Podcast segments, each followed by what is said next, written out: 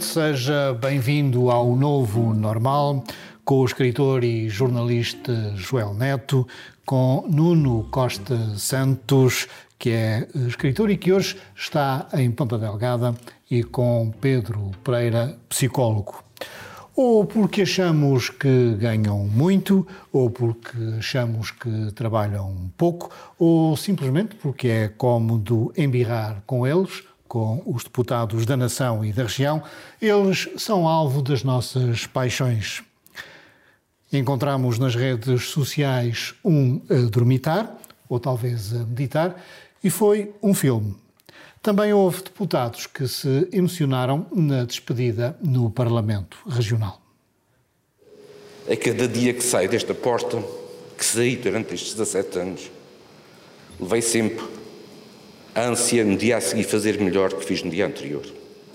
A sensação que nunca fiz tudo aquilo que podia fazer. Mas a consciência que fiz tudo em cada dia que estava ao meu alcance para ser digno da confiança dos açorianos que me elegeram.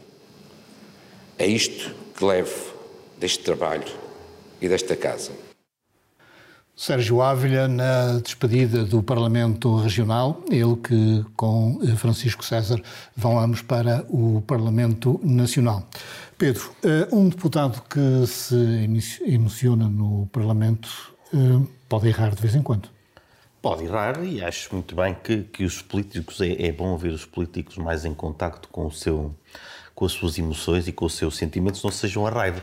Quando eles se irritam muito, nós já estamos habituados Uh, e quando eles uh, choram, no fundo também é emocionar-se, quando eles ficam enraivecidos e chamam nomes uns aos outros ou fazem sinaizinhos de, de cornichos. Uh, aí também nós achamos muito Isso normal. Isso foi o Francisco Louçã na Assembleia da República. Não foi ele que fez o, o, os cornichos. Uh, mas também se irritava muito ele. Mas quando eles se irritam parece que achamos mais, mais normal do Sim, que... Ele foi o alvo do, do, dos cornichos. Exato. Um, do que do, quando, eles, quando eles choram. Em relação ao Sérgio Ávila, claro que eu percebo que haja, que haja uma, uma, uma vontade de, de brincar com, com, a situação, porque já quando eu cheguei cá em 2005 ele já era uma, uma figura uh, pouco consensual. Uh, várias coisas lhe eram, lhe eram apontadas, a verdade é que ele, como disse, deixa, deixa a obra e, e acho que algumas coisas que, que irritavam as pessoas era, era a sua putativa prepotência, eu não conheço, mas uh, bastantes pessoas falavam disso. Uh, e outras também, se calhar, irritavam-se pelo facto de ser, de ser um terceirense que, que no fundo, uh, acabava por mandar no, no, governo regional. Oh, Nuno, há um, um deputado ou um político que está no governo, e pegando aqui na deixa do Pedro, tem mais tendência para o autoritarismo do que alguém que, por exemplo, está na Assembleia Regional, onde as coisas são mais uh, distendidas? Obviamente, se tem o poder consigo, se tem a faca e o queijo na mão, naturalmente terá mais uh, esse, esse poder, essa, essa possibilidade de, de, de dominar também, inclusivamente dominar, de domar. Uh, eu, sobre esta situação do, do, do, Sérgio Ávila, eu gostava de destacar um outro elemento. Eu, eu vi o resto da, da, intervenção, a intervenção de José Manuel Bolieiro, a intervenção uh, de Paulo, Paulo Estevão, Estevão, relativamente à ida uh, dos dois deputados para, para Lisboa, Francisco César e, e, e Sérgio Ávila, e parecia que eles estavam a despedir-se de alguém que ia para a guerra. Havia, havia um clima de de quase choro, de, no caso houve até choro de lenços, de beijos, eh, como se eles fossem para o ultramar eh, defender a nação. E se calhar vão um bocadinho, não é? Se calhar vão um bocadinho, se calhar não, não estou assim tão longe da verdade. Uhum. Joel. Hum... Depois, desculpe, depois do que nós já dissemos aqui de Lisboa, acho que eles ouviram esses programas no... e por isso é que foi assim. Joel, hum, também tivemos, hum, não sei se queres falar do deste episódio do Sérgio Ávila, mas também passámos aqui uh, uma imagem do deputado Nuno Barata. Uh, a dormitar. Uh, dormitar. Bom, se Biden pode dormitar na Cimeira do Clima, o nosso deputado também pode cochilar. Eu podia lembrar que se estava a discutir o, a vida das pessoas e não a vida das empresas e que, portanto, isso é pouco importante para a iniciativa Vais liberal. Dizer que isso não interessa aos liberais. Mas uh, não interessa aos liberais. Mas hum, a verdade é que eu já desvalorizei aqui estas, estas sonecas. Há pessoas que realmente conseguem manter-se presentes e não perder o fio à meada, apesar de umas sonecas pelo meio. Eu disse isso em relação a Joe Biden, como tu recordas e bem, disse isso em relação a Mário Soares e, portanto, digo também em relação a Nuno Barata, digo em relação a todos os grandes estadistas. Em relação a, a Sérgio, eu pensei que isto era uma piada, ninguém se riu. Um, em relação a, a, ao Sérgio Ávila, também, também não penso de outra maneira. Uh, Sérgio Ávila, uh, eu acredito que ele fez o seu melhor, mas ele foi o homem do aparelho de um uh, projeto de poder que esteve 24 anos, em exercício durante 24 anos, e que deixou os Açores, do ponto de vista social, absolutamente de pantanas. E uh, não conseguiu, apesar disso, que a terceira ganhasse centralidade. Eu creio não me enganar se disser que hoje, até por via do, do crescimento do triângulo, a terceira é mais periférica nos Açores do que era uh, em 1996. E, e, isso também tem de ser sacado. Ou seja, além tinha disso, a mesma deixa... função que Artur Lima tem agora. São comparáveis uh, no papel? Não são comparáveis porque uh, Artur Lima uh, lidera outra força política que está em coligação. Sérgio Ávila era realmente o homem do aparelho. e Artur Lima não é o homem do aparelho do partido que lidera a coligação. Por outro lado, tem um poder diferente que é o de ser o líder do, do, segundo partido. Mas eu gostava de dizer, em relação àquilo que o Nuno disse, que, que na verdade, não gostei de ouvir Paulo Estevão dizer, uh, embora não há parte, que na verdade não podia desejar felicidades políticas a Sérgio Ávila. Uh, eu acho que uh, Paulo Estevão e todo o Parlamento não se deviam ficar pela choraminguice dos bons rapazes no momento da despedida e deviam realmente desejar uh, felicidades políticas a Sérgio Ávila e a Francisco César, não obstante serem de uma força política rival, porque estes deputados vêm em representação dos Açores. E é importante que Sérgio Ávila, nomeadamente, consiga, uh, no Parlamento Nacional, impedir que os Açores percam centralidade, como não conseguiu impedir que a terceira perdesse centralidade no panorama regional. Ora, nós hum, passámos aqui uma fotografia do deputado Nuno Barata no Parlamento. Foi uma fotografia que encontramos na, na internet e, obviamente, que a ideia de quem lá colocou aquilo terá sido, uh, enfim, uh, gozar com o senhor deputado. Porquê é que uh, as pessoas têm esta relação de crispação com os seus políticos? É por inveja? Não, isso é um clássico, um clássico português, não é? Uh, esta ideia de que há os bons que estão cá em baixo e os maus que assumiram o poder. Uh, nessa, nessa medida não é propriamente muito, muito surpreendente. E, eu, acho, eu acho graça realmente ao facto de haver estes pequenos momentos de humanidade nesses locais de poder e de institucionais. Mário Soares era um era um, digamos, um praticante exímio dessa, da arte da soneca, não é? E realmente Nuno Barata, sendo um homem, um liberal, eh, privilegia a liberdade relativamente ao Estado. Eh, nessa medida foi, foi verdadeiramente coerente com, com a sua posição. Eu tenho aqui um acrescento a fazer. Eu, eu acho que este é mesmo. Eu, também, eu não vi a fotografia, passei aqui também pelas brasas durante aqueles segundos. Então não digas uma coisa uh, é, E então. Mas é, é, é, o sinal que precisávamos. É que começas a dormir ver... imagina os nossos, os nossos clientes. Exato. Ver, ver um liberal a dormir numa soneca durante o tempo que devia estar a trabalhar é o sinal que nós precisávamos que temos os liberais certos em Portugal. Hum. Que não é preciso ser um workaholic maluco para ser um liberal. Temos um governador na sua cesta, quem sabe até vai aprovar a, a semana dos quatro dias. Hum, bom, isso é um assunto para falar daqui a pouco. Uh, entretanto, vamos falar de um outro senhor, que é o senhor Putin. Nós estamos aqui num dilema, porque nós gravamos à terça-feira e supostamente ele ia invadir a Ucrânia na quarta-feira, que é hoje. Ah, bom, esperemos. Ele não é pessoa para nos fazer uma coisa dessas, quer dizer, invadir e estragar-nos o Mais programa. uma desrespeitar o novo normal. Exato. Ele- Tem sido ele- semana ele após sabe semana. falamos dele aqui Tu com avisaste. regularidade. Avisaste. Até trouxe, até trouxe a, a águia imperial de duas cabeças para, para fazer homenagem à Rússia eh, imperial.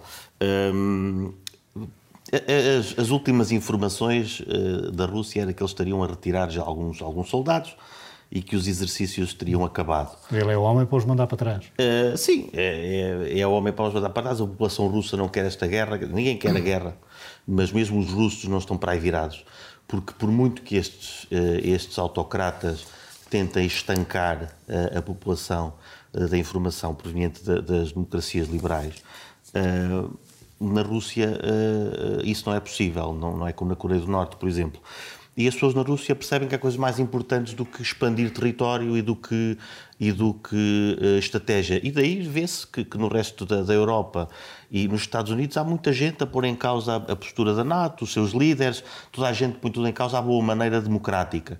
Só na Rússia é que não, mas mesmo assim a população tem esse, eh, tem esse discernimento de dar a entender que não, que não, que não apoia. Oh, Nuno, há aqui um ponto que é, hum, e alguém lembrou isso num jornal, raramente se tenta perceber a posição da Rússia.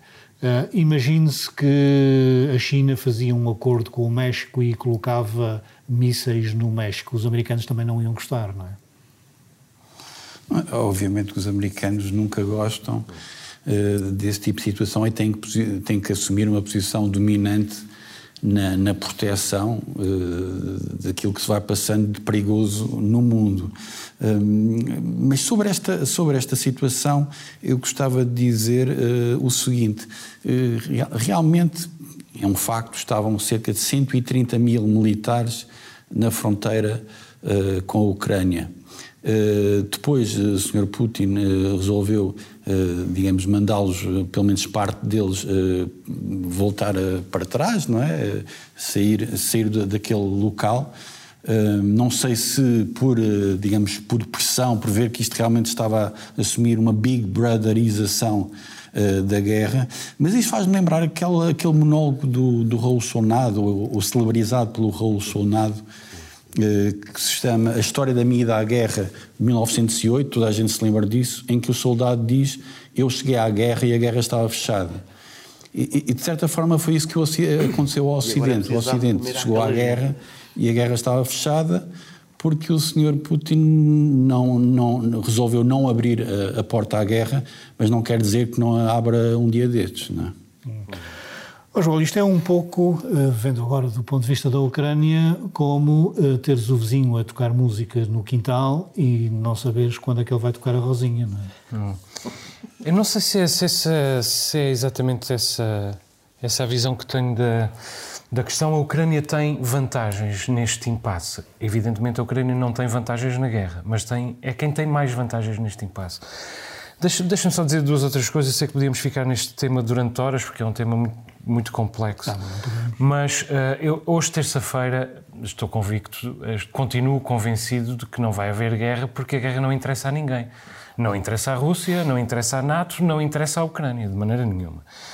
Ahm, sendo que a, a parte que tem ah, mais interesse, a parte que tem mais interesse neste impasse é realmente a Ucrânia, porque a Ucrânia sabe que não vai entrar para a NATO tão depressa, mas está convencida de que vai entrar um dia e está convencida de que este impasse, enquanto durar, ah, é mais um passo nesse, nesse sentido. Agora, eu não tenho nada a dizer em favor do regime de, de Putin, nada a dizer em favor do regime da, da Rússia, nada a dizer em favor do homem eh, Vladimir Putin. Além disso, neste momento há manifestamente esse, eh, eh, sinais de imperialismo russo, por exemplo, em, em África. Neste momento, a Rússia está a tentar substituir-se à França na zona do Sahel, no Mali, em todo, em todo a África do Oeste. Agora, nós temos de resistir à tentação de humilhar a Rússia. Aqui- Aquilo, houve uma razão para os aliados desenvolverem, fazerem um esforço de desenvolvimento da Alemanha no pós-Segunda Guerra Mundial, que foi a Alemanha foi humilhada no pós-Primeira Guerra Mundial. E foi precisamente porque foi humilhada, foi sobretudo porque foi humilhada, que, eh, eh, tivemos Segunda Guerra Mundial. E a Rússia não pode ser humilhada. Ora, como é que a Rússia está a ser humilhada nesta circunstância? Existe, desde a queda do Pacto de Varsóvia, desde a queda do muro e do fim do, do Bloco de Leste, existe um pacto, uh, não, não escrito, é verdade, mas um pacto tácito entre a NATO e a Rússia, uh, segundo o qual as fronteiras nunca se vão uh, tanger. As, as fronteiras nunca serão comuns. E, uh, uh, coberto de uma, série, de uma série de motivações, mas uh, nomeadamente a coberto também do interesse ucraniano, essa questão está, está, a ser posta em causa. É evidente que a, que a Ucrânia é alvo de, de, agressões, mas também é preciso dizer que a Ucrânia é um país profundamente corrupto e é um país que tem as suas agendas. E quer pertencer à NATO, sem dúvida. O papel dos Estados Unidos e à União Europeia. O papel dos Estados Unidos é muito perigoso, porque até porque tem um presidente que está em baixa nas sondagens. Tem um presidente que está em baixa nas sondagens. Tem um presidente que é pai. com o Sr. Boris Johnson um... na, no Reino Unido. Sim, tem um presidente que é pai de um cidadão que tem grandes relações na Ucrânia e uh, que é um país com que ele próprio tem relações. Depois, uh, a questão do, do, da a saída do Afeganistão precipitada prejudicou muito a imagem internacional dos Estados Unidos. E, portanto, ah, há aqui uma série de. de com, com, esta tensão, eh, essa imagem está eh, em recuperação.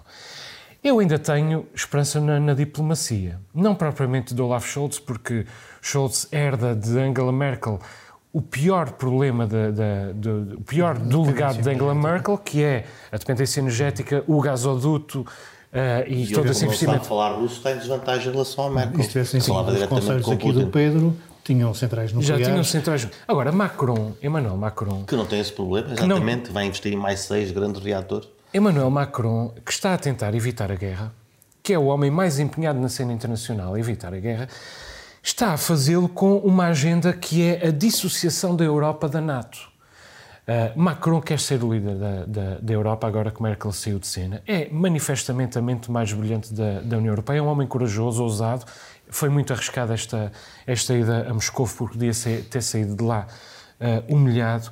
Uh, eu creio que Macron é a solução para este conflito e que esta, estes primeiros sinais, estamos a falar na terça-feira, de retirada de tropas, é resultado do esforço de Macron e que aqui, uh, daqui vai sair um contexto internacional em que a NATO vai esvaziar-se progressivamente, a União Europeia vai começar a pensar a sério em ter uma estrutura de defesa e a França vai liderar este processo porque a Alemanha não pode e uh, o Reino Unido uh, retirou-se de cena.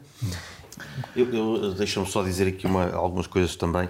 Não vou dizer tudo o que tinha, o que, o que, o que tinha para dizer, porque senão era, era até amanhã. É, e depois temos que em relação à questão do, do, do México, é, essa, essa, isso é um, é um, desculpa, mas é um bocado falacioso, porque a verdade é que os Estados Unidos não invadiram uh, partes do México, obviamente falam-se do imperialismo económico, uma série de coisas, não o fez.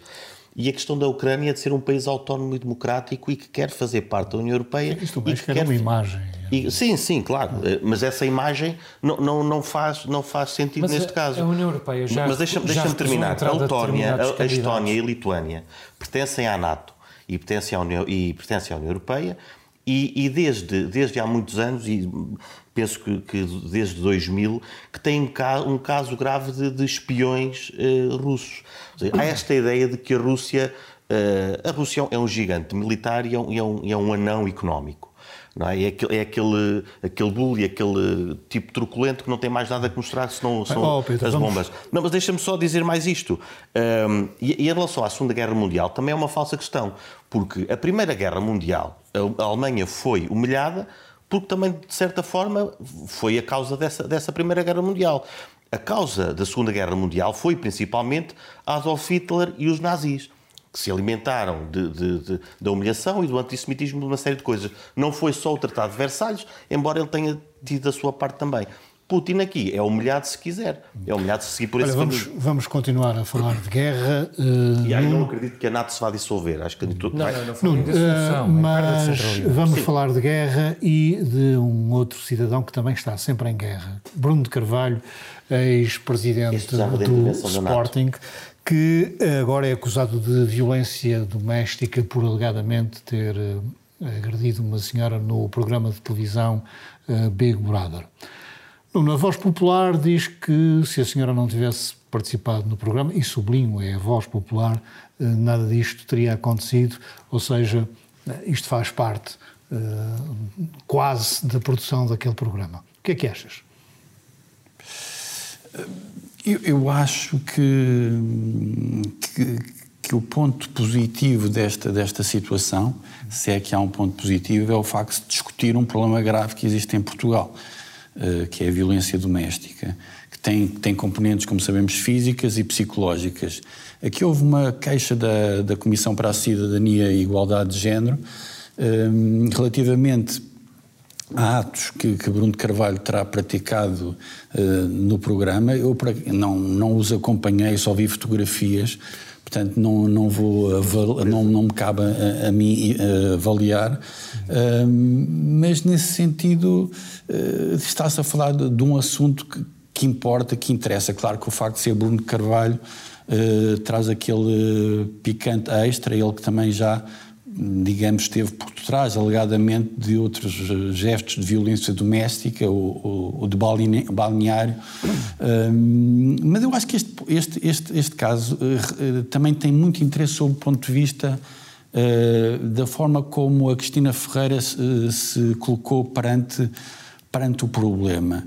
Ela não quis tomar posição, o que também se compreende, Uh, mas uh, compreendo quem tem dito na parte nos jornais uh, que ela também já se queixou de ser discriminada por ser mulher e de, de ser vítima de uma espécie de violência difusa.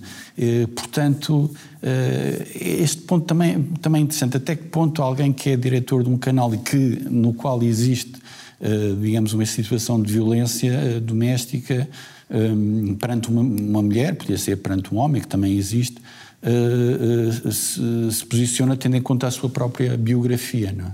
Hum. Joel, uh, isto, entretanto, os patrocinadores retiraram-se do programa, o que é mau para um programa. Um, isto não é tudo uma encenação ou tem alguma coisa de, de concreto? Bom, eu, por acaso, não, não tenho a certeza de ter percebido o que o Nuno estava a dizer sobre, a propósito da Cristina Ferreira, mas uh, uh, acho que a Cristina Ferreira só tira vantagens de ser mulher. Toda, todo o seu percurso tem a ver com ser mulher. Uh, todo, todo o seu trabalho tem a ver com a exploração da sua sexualidade, da sua beleza, da sua, do, seu, do seu ritmo de mulher. Uh, acho, acho que uma coisa não deve ser confundida com a outra. Eu não vi o, não vejo o Big Brother é, outra como surpresa. outra surpresa, mas vi estes vídeos Pedro, até. Tu vais confessar que vês até o Big porque, uh, até porque até porque fui alertado uh, pelos jornais que isto tinha existido, fui ver os vídeos e quer dizer não me surpreende. Bruno de Carvalho é evidentemente um agressor desde que eu o conheço. É um bully e, e, e não me surpreende uh, que esse perfil uh, seja o mesmo perfil que ele, que, eles têm casa, que ele tem em casa ou no Big Brother ou noutro sítio qualquer. E, e é, é, extraordinário que ainda hoje haja malucos que queiram ver o, o, o Bruno de Carvalho de regresso ao Sporting, tal como é também extraordinário ver a TVI explorar como explorou estes acontecimentos. Porque a TVI uh, explorou as imagens ad nauseum e depois eu fui rever a gala de, de, domingo à noite da TVI e a Cristina Ferreira usou o mais que pôde a queixa da APAV contra Bruno de Carvalho, mas em favor da capitalização dessa imagem. Faz parte da produção e faz parte da encenação. É, exatamente. É, é, a televisão comercial que temos. Agora, eu estou de acordo uh, no, com uma questão que, que o Nuno, a primeira questão que o Nuno levantou, é uma excelente oportunidade para discutir a, a violência doméstica muito bem aproveitada pela APAV e pela Comissão para a Cidadania e Igualdade de Género. Aqueles crimes merecem, merecem ser punidos, aquele homem tem que ser travado, mas, sobretudo, eh, é importante que os portugueses eh, percebam o que é violência doméstica, o que é, como se trava como se combate, até, porque eu não tenho a certeza de que o próprio Bruno de Carvalho esteja consciente de que está a praticar violência doméstica. Nós estamos num ponto em que uh, é, é preciso esclarecer. Exatamente, está bem, isso é verdade. Ah. Mas é preciso esclarecer os próprios agressores para determinados atos que eles têm Sim. cotidianamente okay. e que não sabem. Mas, é, mas é importante em relação, em relação a isto, esta parte. Uh, antes que comece também, eh, às vezes, e aqui felizmente nenhum dos dois fez isto, antes que comece a histeria do exemplo, não é? Não se trata do exemplo, trata-se sim de normalizar. Porque de certeza que a maior parte das pessoas não se comporta assim em relações, mas ao ver isto normalizado, pode achar normal que o vizinho faça, por exemplo. Uh, e é bom que isto, que isto não passe. É outra facto. coisa que é, que é, O que é que leva estas pessoas a exporem a sua vida nestes é o, programas? É o quer o Bruno é o Carvalho, quer a é senhora. Mas, mas entretanto, em, em, relação ao Bruno Carvalho, há, há aqueles líderes que foram. E, e esta, esta queda do Bruno Carvalho é é, pronto, é, é, havia pessoas que estariam à espera, mas, eh, mas não deixa de ser surpreendente. Há líderes que são talhados para a transcendência, ele, ele, é, ele foi talhado para a degenerescência. Desde, desde que começou, desde que chegou, eh, é o que se vê, é o que se tem visto. Um, e, e, o que os levou, eu acho que o que levou ele foi mesmo o dinheiro. Uh, podemos, agora podia, Carvalho, sim, podia puxar aqui os dois de psicólogo e fazer, como depois vamos falar, aqui fazer um, um, aqui um perfil do Bruno de Carvalho, dizer que foi por outras razões. Acho que, acima de tudo, uh, no caso dele foi, foi o dinheiro, porque ele estava habituado a um estilo. Deixa-me agora... só acrescentar uma coisa. Uh, o Nuno estava a dizer que, que não gosta da utilização da palavra exemplo neste contexto, mas eu acho que é importante os portugueses perceberem o que é violência doméstica, mas também é importante os açorianos perceberem o que é violência doméstica, porque nós, recordo, somos campeões nacionais também Mas nesse repara, o exemplo no sentido de não começarmos a dizer isto é o exemplo para não se fazer. Não. Ah, sim, Quem sim. faz isto sim, não é por ver o Bruno Carvalho fazer e, e, alguém dizer que é mau que vai deixar de fazer. Por outro lado, a não normalização pode ser importante, porque é aqueles, aqueles que não falam e que podem começar a falar. Nuno, já que falamos de piratas, hum, na última semana foram generalizados os ataques à chamada pirataria informática a uma operadora de, de telecomunicações, a vários uh, jornais, e isso gerou depois uma discussão na sociedade que está quase ao nível da histeria. Há razões para estarmos preocupados? Ah, acho que há razões. Eu só queria fazer uma nota relativamente à questão da Cristina Ferreira ser ou não alvo de discriminação, muito brevemente. Não sabemos a vida da Cristina Ferreira até ela ser, a eh, ser a profissional de televisão. E, por outro lado, há o bullying cibernético de Facebook e ela tem sido realmente humilhada eh, muitas vezes de forma violenta nesses, nesses territórios. Era só, era só esse ponto. Atenção, a senhora. Uh, em relação à, à, à questão do, da, da, pirataria, obviamente que é preocupante, porque nós começamos a, uh, digamos, a ter medo real que, que, que atinge as instituições decisivas para as nossas vidas, sendo que uma operadora de telecomunicações é uma dessas instituições. Um laboratório, o Laboratório Germano de Souza também, também foi atacado.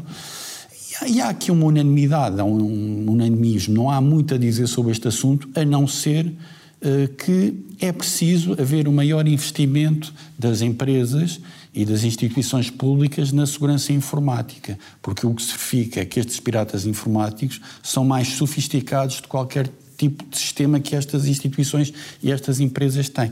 Ou seja, estas empresas e as instituições terão de recrutar uh, técnicos entre os, os piratas. Até podem pôr, uh, digamos, anúncios no jornal, procura-se pirata informático para defender a minha, a minha instituição. Hum. Deixa-me só dizer, no que no caso da Cristina Ferreira, ela colhia batatas na uh, Malveira e isso faz com que suba bastante na minha consideração. Não sei se Sim. sabias desse pormenor. Não, não faz vinho, não é? O teu dinheiro, diz? Não faz vinho, não. Não, não fazia não, vinho. Não, isso já então requer é um, é um patamar assim. Para isso é preciso apresentar um novo normal. Um, Exato. Tens medo que a tua conta de um milhão de dólares ou de euros seja atacada aqui pelos hackers? Eu tenho esperança é que um dia um hacker entre lá e fique compadecido e que diga, é pá, vou deixar um milhão este. É isso, é isso é a minha esperança, é que alguém entre na minha conta e diga, é pá, vamos cá fazer uma boa ação. Uh, em relação a, a, a, isto, antigamente havia os incêndios, não é? havia, agora há menos incêndios, temos melhor proteção contra os incêndios, uh, mas o mundo é isto. Resolvemos um problema, aparece outro. Não é? E sabemos desde o incêndio de, de Alexandria que se perderam documentos e que, que ainda hoje os cientistas choram por isso. Um, e, e, em relação a isto é a mesma coisa. Temos, temos outro problema os incêndios continuam a ser um problema, mas quer dizer, já há muito tempo não se ouve falar de, uh, disto. Um, e as empresas têm que se proteger, não com extintores, mas com os piratas informáticos recrutados a preceito uhum. para se agora, proteger. Que agora se chamam de hackers éticos. É, não há. Eu não acredito em hackers, em éticos. hackers éticos. É esse gajo São aqueles senhores que entram nas empresas para demonstrar às empresas ah, que okay. os seus uh, que os seus servidores não estão seguros. Ah, muito bem. Bom, uh, o Rui Pinto uh, é responsável uh, pela revelação de uma série de, de, de, acontecimentos que era importante a Portugal conhecer, mas também é acusado de tentativa de extorsão. E, portanto, os éticos às vezes também são os, os que não têm ética. Eu, eu, eu tenho uma visão sem nenhum romantismo dos hackers, já aqui o disse. Eh, para mim são, são justiceiros por conta, por conta própria, ainda que uh, colateralmente essa, o seu interesse coincida com o bem comum, nós precisamos é de justiça feita pelas autoridades públicas. Justiça privada, um, os efeitos são, são inimagináveis. E agora, exatamente, pelos tribunais, pelos, pelos juízes, pelos magistrados, pelos uh, polícias, pelos uh, investigadores da Polícia Judiciária. Ana Gomes não estaria de acordo contigo. Com certeza. Não só nisso, aliás. uh, quer dizer, como o Nuno disse bem, agora foi atacado um operador de telecomunicações e um laboratório médico, mas amanhã pode ser atacado um banco e o nosso ordenado, o teu ordenado, o ordenado do Pedro, eu não tenho ordenado, e eu creio que também não tem, desapareceu. Uh, e, e, amanhã podemos nós estar a tentar fazer uma, uma, uma cirurgia e um hospital é atacado, como aliás já foi em São Miguel, e as cirurgias são canceladas e alguém morre, ou é atacada uma rede elétrica e há pessoas que vivem ligadas às máquinas, as máquinas desligam-se e as pessoas morrem, como está acontecendo nos Estados Unidos com os apagões em resultado da sobrecarga da rede elétrica. Agora, este é o maior risco que o mundo corre. fecharam umas centrais. Sim. O, o, é uh, os hackers já elegeram um presidente dos Estados Unidos. Uh, e podem provocar uma guerra mundial. Uh, e nós estamos só no início, o risco é uh, absolutamente infinito. E o que eu queria dizer é, é isto: nós deixamos o mundo nas mãos do Silicon Valley, confiando que o capitalismo ia encontrar uma maneira de se proteger. Manifestamente não, não encontrou. E desde o filme War Games, de 1983, que nós conhecemos a expressão hacker havia uma pessoa que estava que era responsável por um computador com o qual podia começar uma guerra com a Rússia. E um adolescente em casa na sua própria casa a partir da sua própria casa acedeu ao computador um, ehm, daquele daquele homem e impediu uh, uma guerra mundial. Nós conhecemos isto há 40 anos. Pois 40 anos depois adolescentes nas suas próprias casas continuam a poder um, ehm, a poder aceder a sistemas informáticos e a fazer aquilo que, que querem. Bom, e vamos a ver. Os, uh, os especialistas portugueses, portugueses uh, dizem que nós, neste momento, num país como Portugal, neste momento, precisamos de um exército de 30 mil investigadores ao serviço da Polícia Judiciária e das outras polícias para fazer face aos riscos que Portugal corre neste momento.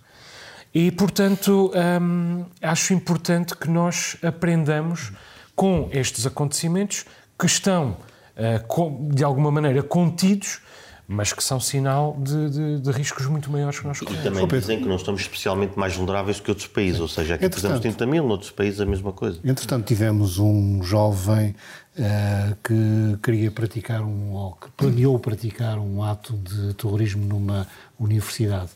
É também uma consequência do Silicon Valley, da internet, do facto das pessoas viverem num outro mundo Uh, eu, eu, sou resistente a essa ideia. É, é para, para, desânimo de algumas pessoas, aquilo acabou por, por não acontecer, não é? Para algumas cadeias de televisão que, que, estão sempre sedentas dessas, dessas notícias. Mas por acaso até foi numa, numa mais responsável, que foi na SIC Notícias, que vi uma série de especialistas dizer também uma série de outras barbaridades acerca do, tinha a ver do com possível. A doença do rapaz. Não, antes disso, antes disso já tinham feito um perfil, já tinham dado ideias até para para o ataque como é que seria mais eficaz. uh, e fizeram o perfil psicológico de uma forma. Eu sei que, que é difícil, se calhar, às vezes, recusar o convite para, para, para botar faladura e para, para conhecimento. Eu sei em primeira mão, mas. Mas é preciso também ter alguma noção das coisas e aquele, e aquele serviço que eles estavam a prestar, não foi no Correio da Manhã. Uh, aliás, às vezes a Correio da Manhã uh, tem as costas largas. Um, e, e, acabaram por, por fazer um péssimo serviço, porque já falavam de perturbações de personalidade, falaram uma série de coisas que não tinham absolutamente a certeza do que é que estava a acontecer. Depois soube-se que, que, qual é que era, qual é que era a, a, a doença, uh, chatearam a família, uh, agora toda a gente com, aquele, com aquela perturbação vai ficar também sob o olhar atento das pessoas. Quanto à parte de, estarem fechados, nós sempre tivemos crimes. É a mesma coisa, como eu dizia há pouco, de, dos piratas informáticos e dos incêndios. Uh, tivemos crimes, tivemos sociedades bem mais violenta, violentas do que, do que as temos agora. Uh, se não é de uma coisa, há de ser de outra. Uh, e aí entro, entro naquela, na, na, naquilo que o João estava a dizer. O que é preciso é que as leis estejam adequadas e que os, os, serviços de rede social e de suporte e de saúde mental, neste caso, estejam, estejam afinados para que isto possa ser previsto. Apesar de tudo, não, não, não aconteceu nada. Não aconteceu, Nuno, mas uh, podia ter uh, acontecido. E uh, a questão que te coloco é se bom, a Polícia Judiciária foi avisada pelo FBI Uh, o que não deixa de ser preocupante. O que é que o FBI mais saberá sobre nós? Antes de mais, eu queria tirar um pouco o peso a esta história e, e lembrar o que um amigo meu, um amigo, disse hoje ao almoço. Dizer, uh, uh, uma pessoa em altura de exames, quem nunca pensou que realmente queria chegar à, à faculdade e, e, e dar cabo da faculdade quando ainda não se estudou o suficiente para, para o exame. Neste caso, tal como o do Bruno Carvalho, pouco me interessa a história do, do rapaz, dos depoimentos do, do, dos, dos, pais, dos avós. Uh, o Pedro fez referência à, à, à CNN, ou, ou, ou, pelo menos aludiu. Eu acho que se pode começar a chamar a CNN de CNN TV, porque realmente ali cruza cruza linguagens que não são propriamente uh, só o jornalismo de referência que, que se costuma, costuma dizer. So, sobre a, a, Polícia Judiciária, há um ponto que eu acho importante dizer, que é realmente houve competência da Polícia Judiciária em, em, identificar, em articulação com, com o FBI, uh, eh, mas houve uma fragilidade que foi o facto da Polícia Judiciária ter tornado público este caso, não é? Uh, e tem sido alegado por, eh, por, por, especialistas. Eu, não sendo especialista, pensei nisso, que quando se evita uh, atos de, de terrorismo, isso deve ficar nos silêncios para não dar assim grandes ideias. Aliás, em 2004 aconteceu com o euro, não é? Quando se, uh, havia um atentado e prenderam-se pessoas e tudo e não se soube. Hum. Oh, Joel, hum, lembrei-me agora daquele rapaz que tentou desviar um avião nos anos 80, um avião da TAP, e que acabou por haver um certo romantismo à volta daquela uh, história e do drama do rapaz. Um, isto hoje é tudo muito cibernético e muito pouco romântico. Até porque, olha, deixa-me só dizer Não, isto. eu acho não, muito não há romântico. provas que este rapaz... Eu acho que este rapaz, tudo indica que ele, se é possível fazer um perfil, é possível que este rapaz fosse acampar ia se calhar desafiar os colegas do Estado para fazer um acampamento. Ele levava umas faquinhas, levava a botija de gás para aquecer a comida e depois fizeram-se extrapolações e, e com, com, bolas de cristal que eu gostava de ter acesso também. Uhum. Romantismo? Uh, eu, eu, por acaso acho que, bom, em relação ao romantismo, o que me parece é que o nosso tédio nos empurra para esse tipo de coisas, uh, mas eu acho que efetivamente podia ter acontecido uma coisa muito grave. Um, isso parece-me evidente. Uh, e enquanto conspiração foi um ato gravíssimo. Uh, mesmo sem armas de fogo, uh, mesmo sem motivações religiosas, que é importante, e mesmo, e mesmo que se trate apenas de um jovem doente mental, porque se nós formos aos grandes ah, ataques, nomeadamente em escolas nos Estados Unidos, tratava-se sempre disso. pessoas doentes mentais uh, quase sempre sem motivação religiosa e algumas vezes sem, sem armas de fogo. Portanto, uh, eu acho que corremos uh, realmente riscos. Há demasiada gente a viver um, uh, uh, dentro de computadores. Isto era um jovem estudante, não querendo anatomizar uma classe, mas isto era um jovem estudante de engenharia informática. Há demasiada gente a viver dentro de computadores. Falta Há de demasiada natureza, gente afastada. Sim.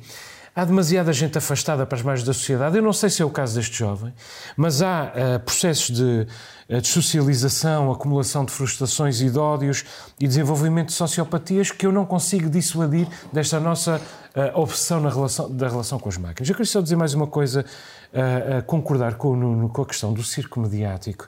Este circo mediático foi alimentado por duas coisas.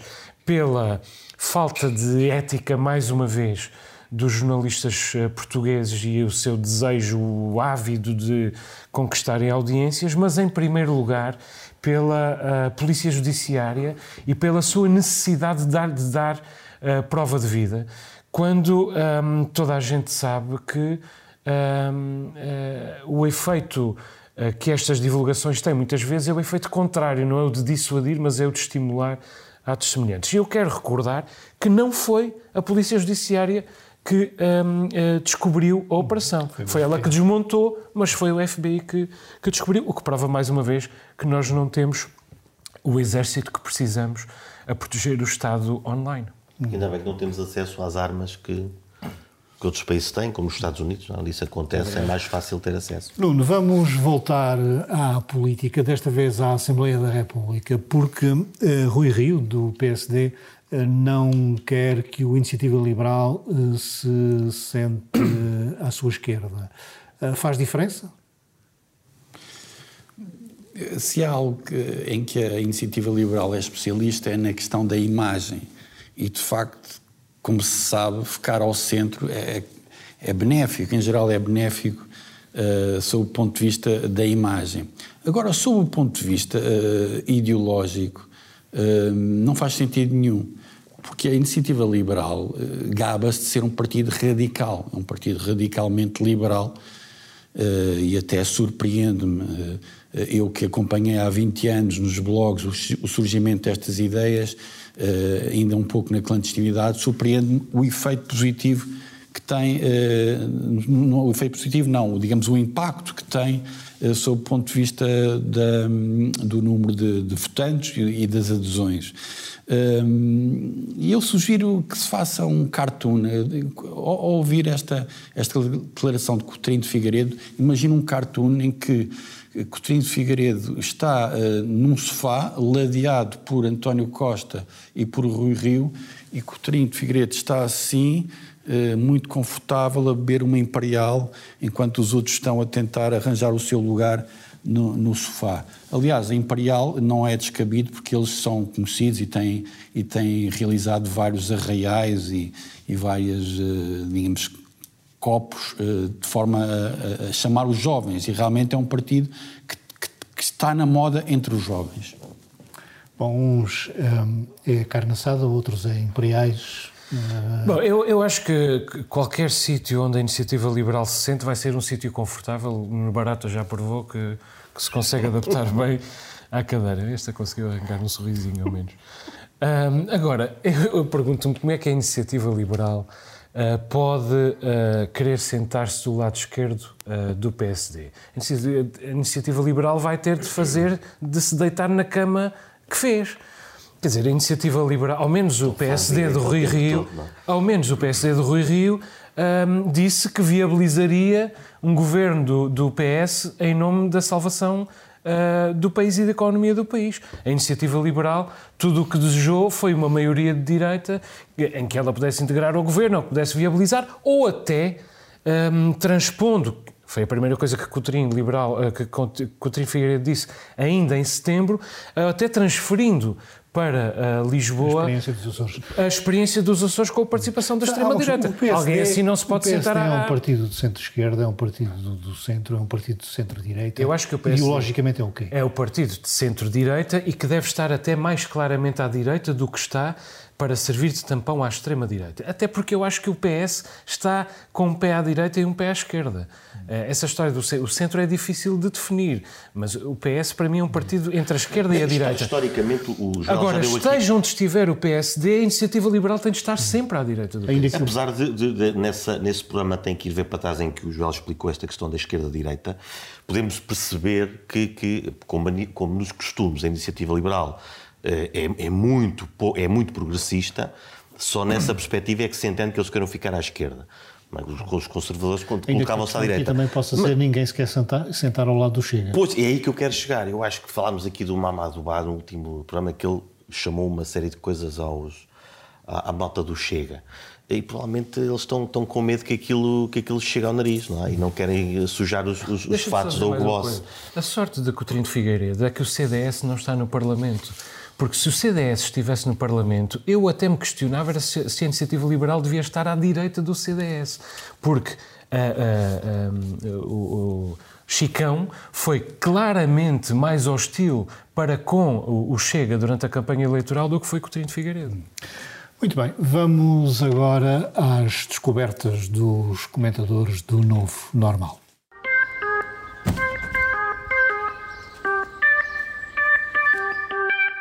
Nuno, começo uh, por ti. A tua descoberta é uma exposição de fotografia de Rui Caria. Exatamente, chama-se As Mulheres da Terra e está na Carmina Galeria de Arte Contemporânea, na, Ilha Terceira, e são fotografias de oito mulheres açorianas que, que cuidam uh, dos animais e que vão para os pastos antes do sol uh, raiar um, para ter uma para, isso ser uma profissão a tempo inteiro ou a tempo uh, parcial eh, que, uh, digamos, uh, a priori nós associamos só ao, ao masculino.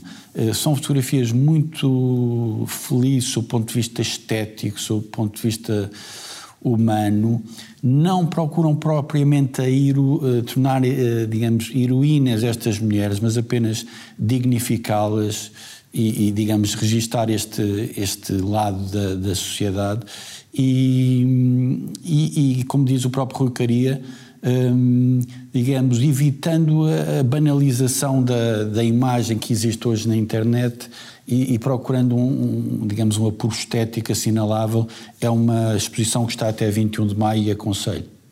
Pedro, e a tua escolha tem a ver com a tua descoberta com memórias da Segunda Guerra Mundial? Sim, escritas pelo Winston Churchill. Eu trouxe o livro porque é muito pesado, editado pela Almedina, uh, e acho que é uma boa leitura para, para agora. Principalmente uh, tem a parte da Segunda Guerra que é, que é de veras interessante, mas uh, o início, as titubeâncias, titubeâncias dos líderes internacionais, que se vê agora em relação à Rússia também, é impossível não fazer comparações. A malta diz que a história se repete. Eu não acredito que se repita, mas vale a pena aprender. Desde Chamberlain, que eh, se iludiu em várias reuniões com Hitler acerca das suas reais vontades, desde Lord Halifax, que já com a Polónia invadida continuava a fazer pressão para que a, a Inglaterra não, não, não entrasse em guerra. Aliás, Outra pessoa que não queria entrar também em guerra era Oswald Mosley, o fascista de serviço da Inglaterra. Portanto, é, é uma, é uma boa leitura para, para os tempos que correm. Já a descoberta do Joel tem a ver com música para cinema. Música do Johnny Greenwood. Um, ele era só, entre aspas, evidentemente, o, o guitarrista e, e teclista dos Radiohead, uma banda extraordinária. Quando há cerca de 15 anos o P.T. Anderson, Paul Thomas Anderson, o convidou para um, fazer compor a música do There Will Be Blood.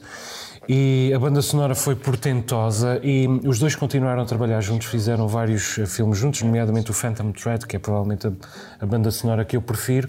Entretanto, ele faz a banda sonora do Poder do Cão, que é o filme da Jane Campion, mais nomeado para os Oscars uh, deste ano. Eu ouvi uma entrevista do, do Johnny Greenwood à, à, à, NPR em que ele contava uma história extraordinária, que é... Um, Há mais de 100 anos que não se introduz um novo elemento numa orquestra e as bandas sonoras vivem muito das orquestras. O último foi o saxofone, uh, já há, mais de 100 anos. E, portanto, quem quer inovar na música de orquestra é desafiado a encontrar soluções criativas com os instrumentos que há. E então o que ele faz é pôr os instrumentos a tocar de outra maneira, nomeadamente a desafinar, por exemplo. E uh, O Poder do Cão é outra banda sonora extraordinária, que é uma série de, um, de uma série brilhante de harmonias que se cruzam com desarmonias, dissonâncias, arritmias, até desafinações e até como diria o Pedro, titubeâncias, eu também queria usar esta palavra neste programa, que, que resultam em atmosferas absolutamente geniais, grande músico do Johnny Greenwood, da nossa apelo Radiohead. Bom, vamos dar aqui um salto no nosso uh, guião. Nuno, uh, parece que há uma sondagem ou um inquérito que diz que os portugueses são mais felizes agora do que antes da pandemia. E, pergunto eu, serão ainda mais felizes se António Costa levar por diante a sua semana de trabalho de quatro dias? Eh, para já é, é, é notável e é, é, é, digamos, é motivo de felicidade de saber que 80% dos portugueses, dos portugueses dizem-se felizes ou muito felizes e 79,1% revela-se satisfeito ou muito satisfeito com a sua vida. Acho que os portugueses têm uma dominam a arte de saber viver e apesar de serem refilões e resingões, acho que sabem, eh, digamos, salientar aquilo que de positivo têm em relação à, à questão de, dos, de, dos quatro dias não é, de trabalho que estava no programa eleitoral de, do PS, é apenas uma promessa eleitoral e sabemos o que é que valem as promessas eleitorais. O que se sabe é que países com maior produtividade eh, as pessoas têm menor, menor digamos, menor carga de, de trabalho, eh, eh, como a Noruega, por exemplo, e ao contrário de Portugal ou a Grécia, em que há mais carga horária de, de trabalho e a produtividade é menor. Eu acho, eu acho que, sinceramente, nós precisamos de uma vida mais descansada, mais satisfeita, menos estressada mas talvez seja um pouco prematuro. Eu não sou especialista desta matéria, sei que houve um, uma experiência na Islândia que correu bem, mas a Islândia não é Portugal. Uh, talvez através de um projeto piloto numa empresa, havendo um acordo, uh, digamos, entre o empresário e, a, e os próprios trabalhadores. Enfim, acho que deve-se ir aos poucos e não e não haver uma lei que determine que isso é possível e que isso é obrigatório, digamos assim. Pedro, também estás mais feliz do que antes da pandemia? Eu, eu, eu, eu esqueci de ir conferir os, os, os números deste, deste estudo. Portugal está sempre na cauda da Europa nos níveis de felicidade. Uh, isto depois da, da, depois da pandemia, já veio aí uns, uns, tipos dizer que isto é prova de que Portugal é um país de mansos e tal. Não concordo nada com isso. Concordo muito com aquilo que o Nuno disse. Acho que eh, isto é, é a prova de que, de que, os portugueses conseguiram, apesar da adversidade, uh, uh, lidar bem com isto. E mais do que isso, é que esta adversidade foi, para muitos, foi ficar em casa. Uh, também podem ter ficado contentes de ter acabado e terem, terem saído ao pé da, da, família. Mas não sendo cínico, pode ter, pode ter a ver com isto, com encontros, com reencontros, vamos ser românticos. E com isso os portugueses terem ficado contentes com esta experiência. Claro, as pessoas que perderam, que perderam alguém e que, que, houve, que houve mortes que a sabemos, uh, não, não há de contar nesta, nesta estatística, mas uh, os outros estão felizes e isso é uma coisa, é uma coisa boa. Joel, isto da semana dos quatro dias não se aplica aos trabalhadores independentes como tu, não é? Pois, eu, eu, é eu, tu vais meter. eu também, eu, eu também estou mais feliz uh, uh, depois da pandemia, mas não pela semana de quatro dias, que para mim, e para, creio que para o Nuno também, é absolutamente, absolutamente indiferente. Vocês é que vão ter os dois mais tempo, tu para cuidar da tua vinha e tu para ouvires os teus discos. Nós, eu, como eu, diligentes funcionários... Eu aplaudo, eu por acaso aplaudo este, este esforço para a redução da carga de trabalho que, que, parte do Ocidente tem vindo a fazer e que está na, na promessa eleitoral de António Costa, mas acho importante realmente que se dê mais atenção aos um, ehm, empregados da iniciativa privada, que não têm a mesma atenção da parte do Estado, uh, aos precários e àqueles que não são precários, porque a sua situação não é de precariedade, mas são trabalhadores independentes por, por opção e por convicção, que é, que é o meu caso, e nós somos sempre muito esquecidos nesse esforço. As nossas semanas têm sete dias, se não somos nós que pagamos cada dia que temos de descansar. Agora, Isso eu... também acontece com os lavradores. Sim, é verdade. Uh, também, são, também são empresários, Sim. não é? eu li sobre este estudo na, sobre a felicidade dos portugueses no público, que foi o mesmo jornal que no dia seguinte trazia o depoimento de uma série de psiquiatras que denunciavam um crescimento exponencial no número de denúncias, no número de pedidos de ajuda do ponto de vista da saúde, saúde mental um, por parte de jovens. Eu parece-me um, que nenhuma das coisas me surpreende, quer dizer, parece-me normal que os mais velhos, nós, uh, digo mais velhos, pessoas que já, que já, já são adultas há mais tempo, uh, que estejamos contentes com um, o facto de estarmos vivos. Eh, desse ponto de vista, a pandemia foi um bocadinho um serviço de despertar, despertou-nos para essa realidade. Pá, nós estamos vivos, caramba. Uhum. É uma coisa extraordinária. Mas a juventude passou para já dois anos vamos a ver estas novas estirpes, não, se não se agravam realmente, para já dois anos da sua curtíssima vida, uhum. um, fechada em casa, sem socialização, uh, etc, etc, levanta os olhos para o futuro, só vê em crise e, portanto, além disso, parece-me que é um bocadinho cedo para nós fazermos um balanço okay. definitivo do impacto desta Bom, pandemia. Só temos tempo para eh, os nossos minutos eh, finais. Nuno, começo por ti. O teu minuto é sobre a nova vaga de petições que varre a sociedade açoriana. É verdade. Tem havido um aumento do número de petições e isso vai aparecendo na comunicação social. Eh, eu acho que é um sinal positivo de, de participação cívica hum, das pessoas, porque qualquer petição é um comprometimento em relação a uma causa. Uh, recentemente houve uma petição pela preservação da zona costeira de São Vicente Ferreira, que se bateu contra a construção de dois hotéis de grandes dimensões. Houve uma petição também pela, hum, contra a alteração do primeiro lance do projeto de melhoria de acessibilidade à freguesia das Furnas, que vai, quer dizer, é uma, é uma petição que realmente vem um pouco tarde, mas que põe, digamos, em, em, em quer dizer, releva o facto de aquela paisagem das Furnas poder ficar prejudicada com, com, com uma estrada que ali vai, que ali vai atravessar. Um, e, portanto, uh, sou a favor deste, deste, desta onda de petições. Sei que houve agora uma petição recente com uma única assinatura. Não são propriamente essas as petições que, que, nos, uh, que nos interessam, mas quero salientar o positivo e a participação cívica. O Pedro, eh, aliás, nós íamos falar no programa da SECA, mas não tivemos tempo. Mas tu queres falar dos 20 anos do Alqueva? Sim, 20 anos do Alqueva, porque, eh, entretanto, tem-se tem tem -se falado sobre, sobre, sobre essa efeméride. Um, e aprendi também algumas coisas. A, construção iniciou-se já em 76, uh, depois foi, foi só inaugurada em 2002, com estangimentos vários.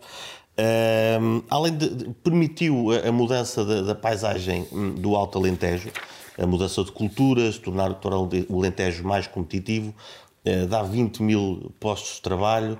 Uh, houve com certeza impacto ambiental, impacto social até a célebre Aldeia da Luz. Uh, houve também muita gente que continua a ser, a ser contra o projeto. Eu sou perfeitamente e completamente a favor de estudos de impacto ambiental. Uh, acho é que o impacto ambiental não tem que ser sempre sobranceiro. E, e aqui no caso do, do Alqueva, e agora com a seca, ainda bem que não falámos, digo agora, está também a, a providenciar água para eh, barragens que estão uh, em, em, em, níveis eh, baixos. Portanto, e tem sido um garante e vai ser um garante para este verão de seca para muitos agricultores alentejanos. Já o Joel quer falar dos roubos por esticão no Jardim de Angra. Sim, no outro dia uh, fui ao Jardim de Angra a buscar uns plantios que um, um jardineiro muito generosamente me me quis oferecer quando de repente ouvi uma velhinha aos gritos e a fugir dessa velhinha, uh, um, a fugir, enfim, a, a, a distanciar-se dessa velhinha, um, um rapagão uh, a correr num, tor, num trote bastante tranquilo com a mala da velhinha uh, na mão. Um, é evidente que não havia polícia, porque a polícia de Angra não tem efetivos, não é só a polícia, não é só em Angra, é, é a polícia de todo o lado. E segundo eu percebi, estes episódios estão a acontecer com cada vez mais frequência em angradorismo. Há uma série de rapazes que se põem à volta da estação de Correios a conferir quais são os idosos eh, que vão levantar a pensão. Muitos desses idosos depois voltam para casa de autocarro, de urbana, de caminhoneta e eh, sentam-se momentaneamente no jardim à espera de fazer tempo para, para a caminhoneta e são assaltados por, por uh, esticão. E, eu acho que, na verdade, há anos que eu estou a dizer que estranho que não haja mais crime nos Açores. Mais crime, há muito crime contra as pessoas, mais, mais crime desta natureza nos Açores, porque com uh, o estado da nossa sociedade, o desenvolvimento humano, com uh, as perspectivas de trabalho, etc., etc., basta pôr os olhos na Córsega. A Córsega começou assim e hoje é uma das, é, que é uma ilha também, recordo, uma das regiões mais violentas da Europa. Mas vale a pena tomarmos atenção àquilo que está a acontecer uh, em Angra e que se calhar está a acontecer noutros pontos dos Açores e não se sabe porque isso não vem na comunicação social. Muito bem, muito obrigado aos três. Termina aqui esta edição do Novo Normal. Voltamos para a semana, como de costume, sempre a marchar ao contrário. Boa noite. Thank you.